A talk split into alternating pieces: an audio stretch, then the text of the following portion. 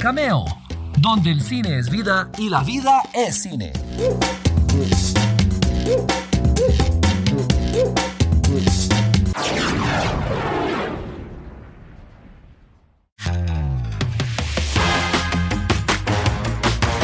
Hola, ¿qué tal mis queridos cinéfilos y cinéfilas? Soy Walter Campos y les doy la bienvenida a una edición más de Cameo, este espacio donde el cine es vida y la vida es cine. Hoy vamos a hablar acerca de un romance, pero un romance inmortal.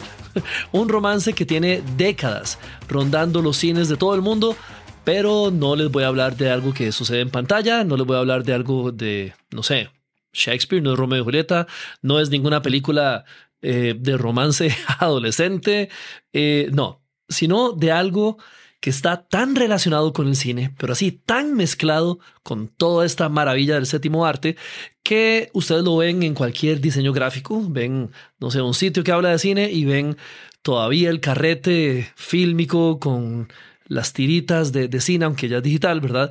Y es muy probable que vean otra cosa que es de la que vamos a hablar este día, que en lo personal me pareció muy, muy interesante. Espero que ustedes también.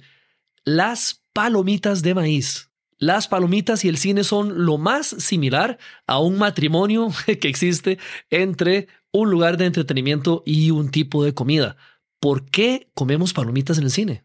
¿Se han puesto a pensar eso? ¿Por qué el cine está tan relacionado con las palomitas? Les cuento que antes, así como pasa con algunas parejas de la vida real, el cine no quería tener nada que ver con las palomitas. Así es, fue un amor no correspondido, al menos durante el principio, ya después sí lo, lo conquistó ampliamente. Entonces, ¿por qué comemos palomitas en el cine? y cómo se da y cómo comenzó. Es una historia bastante interesante, así que de una vez comenzamos.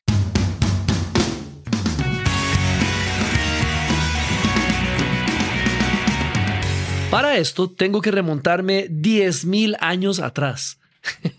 Voy a ser la típica persona que le preguntan algo y se va, pero así hasta la raíz. De... Bueno, la evidencia que se tiene es que hace 10.000 años es que ya se domesticaba el maíz en lo que ahora conocemos como México.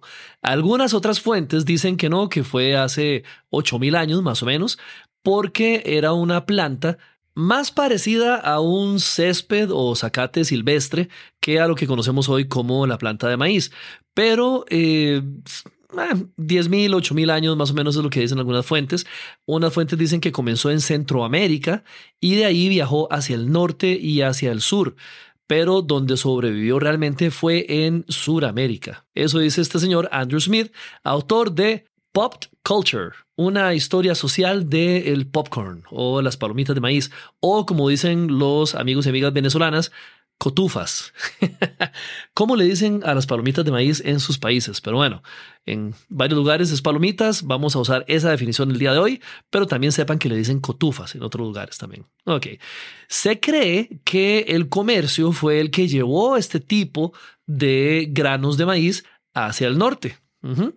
Dicen que lo más probable es que balleneros de Norteamérica fueron a Chile, encontraron variedades de este tipo de maíz, las recogieron y se las llevaron de vuelta a sus lugares, a sus lugares, lo más probable Nueva Inglaterra, toda la parte de Boston, digamos, en los inicios del siglo XIX. ¿Ok? Esto es lo que explica este señor. Entonces, sabemos que estaba domesticado en México, sabemos que sobrevivió en Centroamérica y en Sudamérica también, pero cómo llegó a Norteamérica, que era donde se estaba experimentando con el cine, probablemente fue de esta manera. Balleneros que dijeron, mira, esto está bonito y lo llevamos hasta nuestra casa. Ahora, antes de seguir, quiero decirles que el maíz que se explota o se cocina o se hace en forma de, palomitas o cotufas es solamente una de seis variedades. Solo una sirve para hacer esto. Y lo que pasa es que dentro de ese duro caparazón hay algo llamado endosperma que tiene de 14 a 20% de humedad, que es lo que reacciona con el vapor cuando se le está calentando, ¿verdad? Y la presión se acumula, se rompe el casco o la cascadura y entonces explota creciendo unas 20 o 50 veces su tamaño original y así entonces nace cada, cada palomita. Pero bueno, hay varias especies, una es nada más la que puede ser explotada de esta manera y de esta es de la que el cine se enamoró. El asunto es que se popularizó ya con todas las de la ley allá por el año de 1848, que fue cuando ya el término o el nombre popcorn fue finalmente incluido en algo llamado Diccionario de Americanismos. O sea, esas palabritas que ellos dijeron son nuestras, la vamos a incluir porque es muy popular este tipo de comida. Como les dije, popcorn es el nombre universal para los angloparlantes. Para los latinos, españoles y todos los que hablamos el español, pues tenemos varios nombres. Así que, nuevamente, cuéntenme cuál es el que se usa en su país. Las palomitas o cotufas literalmente explotaron en toda la escena de los lugares donde la gente iba a entretenerse, a divertirse, a pasarla bien, especialmente lugares como circos, ferias, espectáculos públicos, eh, sí, realmente tuvieron mucha, mucha facilidad de, penetración en este tipo de mercados, eh, excepto en uno, los teatros. Estamos hablando de los teatros porque los teatros eran vistos como entretenimiento para un público pues un poco más intelectual, un poquito más elevado, querían decirlo ellos. Así que el teatro no era un lugar donde vos ibas a comer, el teatro no era un lugar donde vos ibas a eh, no sé, hacer bulla, no era un lugar donde querían olores de comida, porque era entretenimiento fino. Las salas de cine comenzaron tratando de imitar todo este comportamiento de los teatros. Los cines durante mucho tiempo fueron lugares elegantes, con alfombras, con candelabros, porque la gente de, la alta sociedad tal vez no veía con buena cara el cine, decían que, que no, o sea, eso era una novedad, eso era un, juguetito, eso no se comparaba con el teatro real y por eso entonces el cine no merece nuestra atención. Y el cine estaba luchando por tener la atención de la sociedad, la atención de la gente pues de la alta cultura y no quería pues que lo vieran para abajo, que lo vieran por menos e intentaba emular todo este ambiente del teatro. Entonces, ni en teatros ni en cines había palomitas. Pero esto a ellas no les importaba. Ellas estaban siendo felices, explotando, teniendo éxito por todo lado. Y ocurrió algo en el año de 1885 que realmente las impulsó todavía más. En ese año se inventa la primera máquina a vapor para hacer palomitas. ¿Por qué? Porque antes había que hacerlas poniendo, casi que, digámosle, a mano, poniendo cada porción de palomitas en un sartén, poniéndolo al fuego, poniéndolo aceite. En cambio, ya en este año, gracias a un señor llamado Charles Crater, fue que se inventó la máquina a vapor para poder hacer palomitas. Y tenía algo muy interesante esta máquina, es que se podía hacer en cualquier parte. A la máquina le ponían ruedas y eso convirtió a las palomitas en una comida rápida que no solamente era móvil, que la podías llevar a cualquier lugar, sino que se podía hacer sin necesidad de estar metido en la cocina. Esto fue increíble para los vendedores y para las palomitas también, porque simplemente las ponías en tu carro, las llevabas afuera de los lugares donde querías vender, parques, ferias, estadios, ya lo dijimos, y comenzabas a producirlas exactamente allí. El sonido, el olor que se disipaba por todo el lugar era pues prácticamente los mejores comerciales que podías tener y entonces la gente donde escuchaba eso, donde olía palomitas frescas, recién hechas, pues se volvieron irresistibles. Ah, y por cierto, en ese momento las palomitas de maíz estaban en una feroz competencia con otra comida rápida que se hizo muy popular, las papas fritas. Pero las papas fritas no tenían esa movilidad, no las podías llevar a cualquier lado. Entonces, pues eso le dio una gran ventaja a las palomitas y se volvieron todavía más populares que nunca. Ahora, ¿cuándo es que comienza el asunto de relacionarlas con el cine? Porque no fue algo fácil.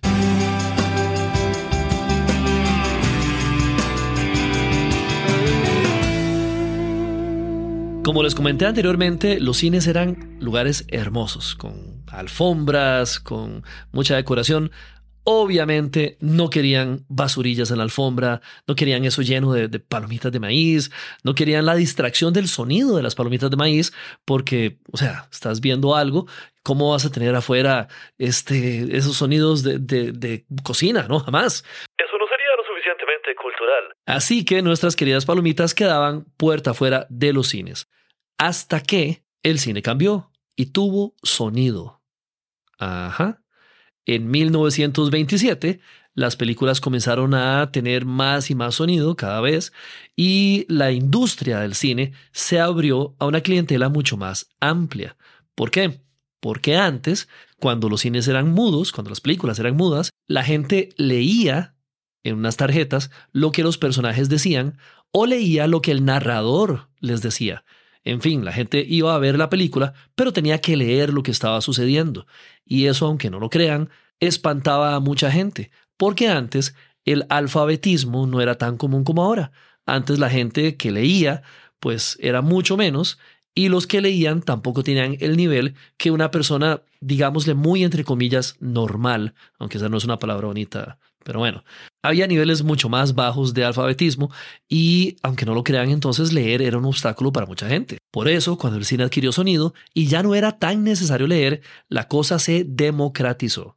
Un público mucho más amplio pudo ver las películas, eso provocó más ingresos, provocó más dinero y provocó también que los dueños de las salas de cine se alejaran un toque de esa idea de querer equipararse con la alta alcurnia y dijeron, la verdad es que el cine es para todos. Y en fin, se, relajaron un poco. También, al haber sonido en el cine y música, no estorbaba tanto el sonido de las palomitas. Entonces, la cosa se puso mucho mejor para esta pareja de la que estamos hablando. Cuando llegamos a la década de los 30, concretamente sí, el año 1930, la asistencia a las salas de cine había llegado a 90 millones de personas por semana. Ya eso era más que un entretenimiento de feria, más que una simple función de teatro, por ejemplo, y entonces la oportunidad de negocios no, no llegó, no tocó, pateó a la puerta. Pero adivinen qué, todavía había cierta resistencia a que las queridas palomitas entraran a los cines. Palomitas o comida rápida en general, pero todo eso estaba a punto de cambiar. Y cambió con algo llamado la Gran Depresión. La Gran Depresión fue esta crisis financiera enorme que golpeó a Estados Unidos a inicios de 1929 y realmente eh, había gente, era una pobreza tremenda que tal vez muchos no están acostumbrados a asociar con este país del norte, pero así estaban las cosas. Mucha gente sin empleo, eh, llegó a niveles de hambre el asunto. Pero aún así la gente buscaba entretenimiento y el cine era un entretenimiento barato. Así que mucha gente iba a olvidar sus problemas a las salas de cine. 5 centavos, 10 centavos valía la bolsa de palomitas. Entonces eso era un lujo en esa época que la mayoría de las personas todavía podía darse. No podías ir a comer, no podías gastar gran cantidad de dinero en entretenimiento, pero sí podías, pues, costearte una bolsa de palomitas, que son ricas, son calientes, son deliciosas. Entonces, ahí está el negocio. ¿Por qué?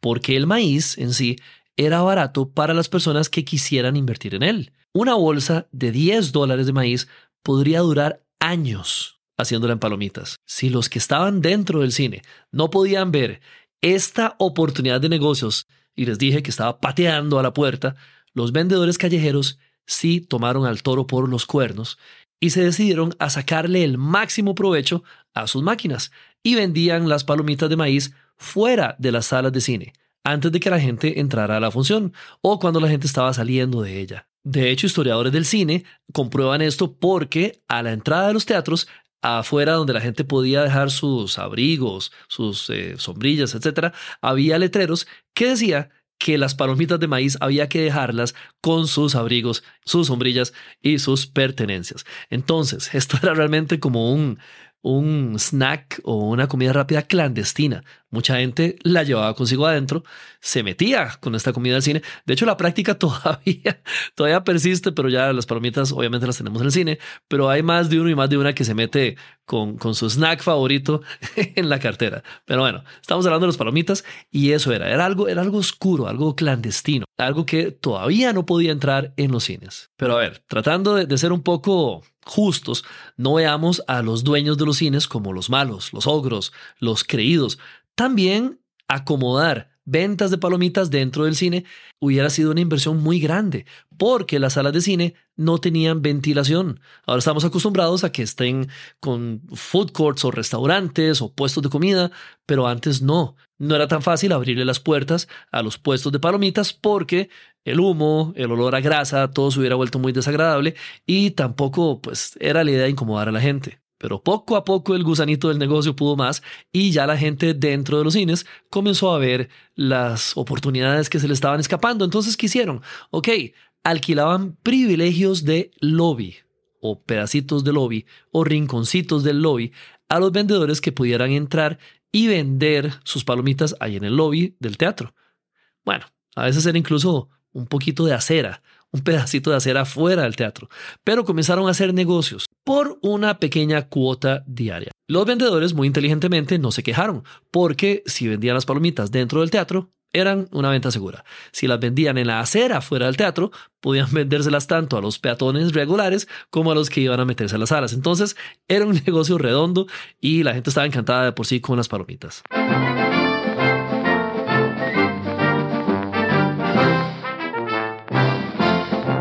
Esto de las palomitas y el cine es realmente histórico. Como les comenté antes, tuvo que ver con el comercio internacional primero, también la Gran Depresión pues ayudó a, acercar a estos dos enamorados actualmente, pero fue otro hecho grande del siglo XX el que realmente terminó de, no sé, solidificar esta unión, el que realmente hizo que esto se convirtiera en un matrimonio. Desgraciadamente fue otro hecho que no era tan agradable, pero eh, es casi que de las cosas más importantes que le ha pasado a la humanidad. Y se trata, desgraciadamente, de la Segunda Guerra Mundial. Ya para 1945, ya las palomitas y el cine eran uno solo. ¿Por qué?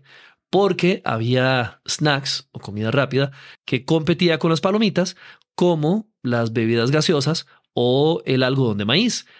Y estos sufrieron muchísimo por la escasez de azúcar durante la Segunda Guerra Mundial, porque el azúcar se importaba de lugares como Filipinas, los cuales con toda la guerra vieron sus rutas comerciales truncadas y entonces no podían comerciar tan fácilmente con los Estados Unidos, por eso la escasez de azúcar, por eso la competencia de las palomitas sufrió y por eso ellas tuvieron prácticamente las puertas abiertas para convertirse en la comida oficial de las salas de cine. Ya para entonces, los dueños de las salas de cine no solamente amaban los puestos y los concesionarios de comida, sino que los anunciaban. Ya vieron la gran cantidad de comercio que eso significaba, entonces había muchos anuncios de sus puestos de comida, tantos que muchas veces a la mitad de la película paraban para hacer un anuncio de los puestos de comida y de todo lo que le ofrecían a la gente. Lógicamente, las palomitas eran lo principal en el menú. De hecho, creo que por ahí en YouTube se puede encontrar todavía, voy a ver si lo,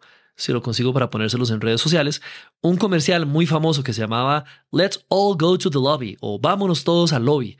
Un comercial de 40 segundos de 1957, ya fue unos años después, pero sí, sí es como una evidencia de toda esta cultura de paremos, paremos todo. un intermedio en la película, vamos a el lobby, vamos a comer y regresamos. Ahora, ¿Qué pasó por allá de los años 60? Esta fue una época un poco difícil para este matrimonio del cine y las palomitas, eh, pero como buen matrimonio supieron obviamente eh, superarlo. Pero ¿qué fue lo que pasó? Otra cosa histórica, el televisor. El televisor fue visto con justa razón como una gran amenaza para el cine cuando se inventó. ¿Por qué? Porque tenías todo esto en la comodidad de tu hogar, de tu sala, sin necesidad de pagar una entrada. Obviamente, esto comenzó poco a poco y como ya sabemos, el cine no sucumbió ante la televisión. Hago un paréntesis también para, para llamar la atención sobre esto. Es muy curioso que desde que existe al cine lo están matando. O sea, Entró el cine, perfecto, entra la televisión, uy, va a morir con la televisión. Después entra la televisión por cable, uy, va a morir porque ahora tenemos películas aquí en la sala. Después entró el Betamax, el VHS, entró el DVD. En cada década están matando el cine y el cine ¿qué hace?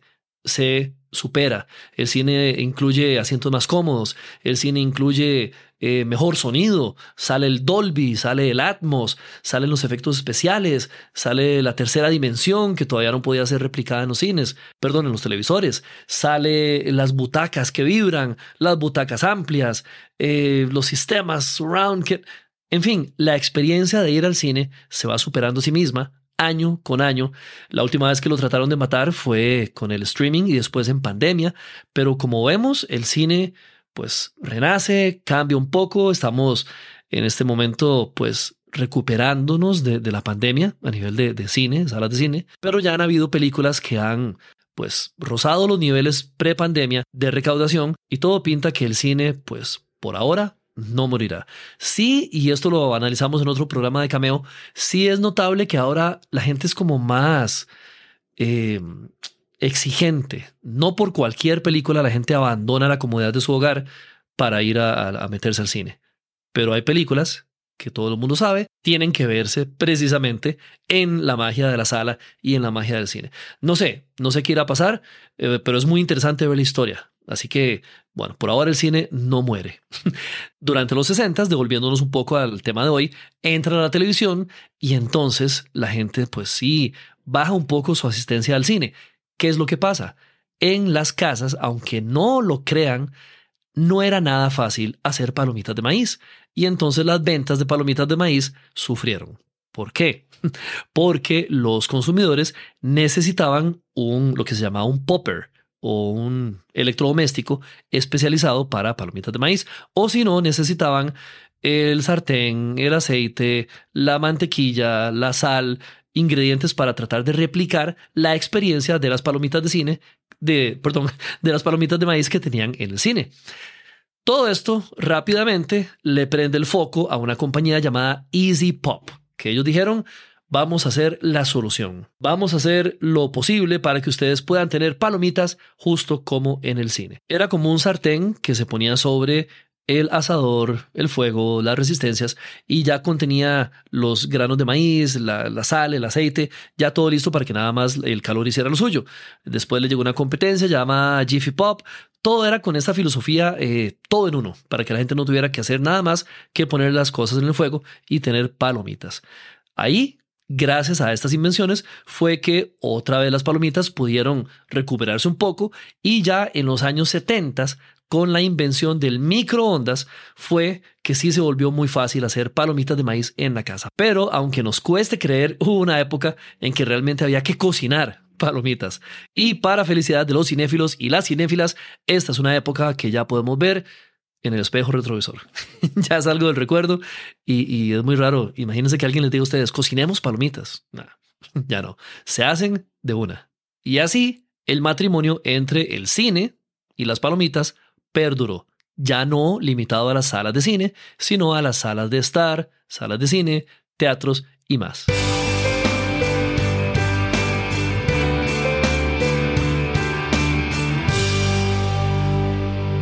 Bueno, y ahora a manera de curiosidad les cuento también que la variedad de maíz que se puede hacer en palomitas se divide en dos variedades. Hay amarillas y hay blancas. Y esto fue muy importante de nuevo allá por la Gran Depresión, porque antes la mayor cantidad de palomitas vendidas era la blanca. La variedad amarilla no se sembraba tanto, no era tan comercialmente pues tomada en cuenta y además era más cara que la variedad blanca. Fueron los vendedores callejeros los responsables de que la variedad amarilla se volviera la más popular. ¿Por qué? Porque resulta ser que era la que ellos preferían. ¿Y por qué preferían esta? Se estarán preguntando si era más cara. Por una razón muy, muy, muy práctica. Dos, de hecho.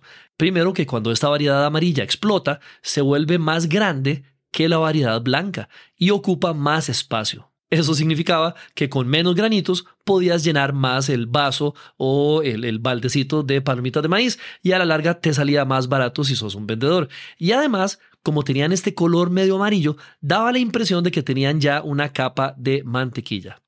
Fue muy fácil entonces que la gente se acostumbrara a la palomita amarilla y no a la blanca y la gente quería, de hecho la gente pedía, denme la variedad que me dan en las películas. Fue una cosa de acostumbrarse nada más. Hoy la variedad blanca todavía sobrevive, pero es apenas un 10% de lo que se vende. Así se fue formando la palomita que conocemos en los cines y en las casas el día de hoy. Hoy se estima que las salas de cine hacen 46%, casi la mitad de sus ganancias de las concesiones de comida que tienen ahí. Y sabemos que una gran parte de eso es, lógicamente, la humilde y antes despreciada palomita de maíz.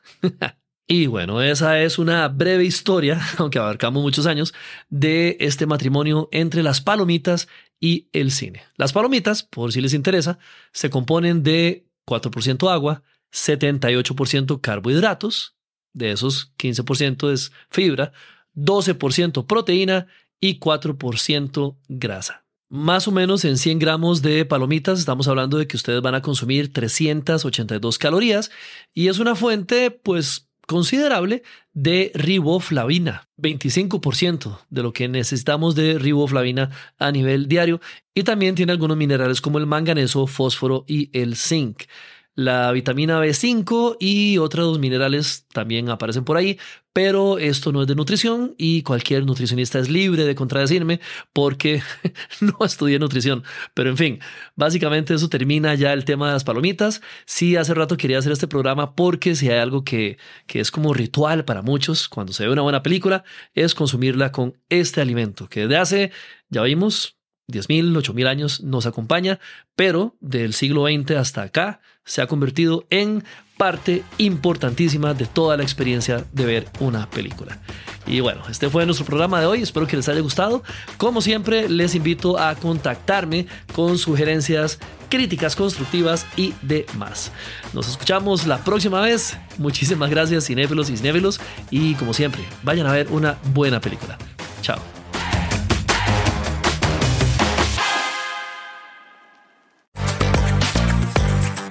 Gracias por estar una vez más en Cameo, donde el cine es vida y la vida es cine. Seguí nuestras redes sociales para disfrutar de contenido diario a través de Cameo Movie Blog en Instagram, Threads, X y ahora también en nuestro canal de YouTube. Apreciamos tus comentarios y sugerencias a través del correo cameo.waltercampos.com. Cameo es una producción de Walter Campos.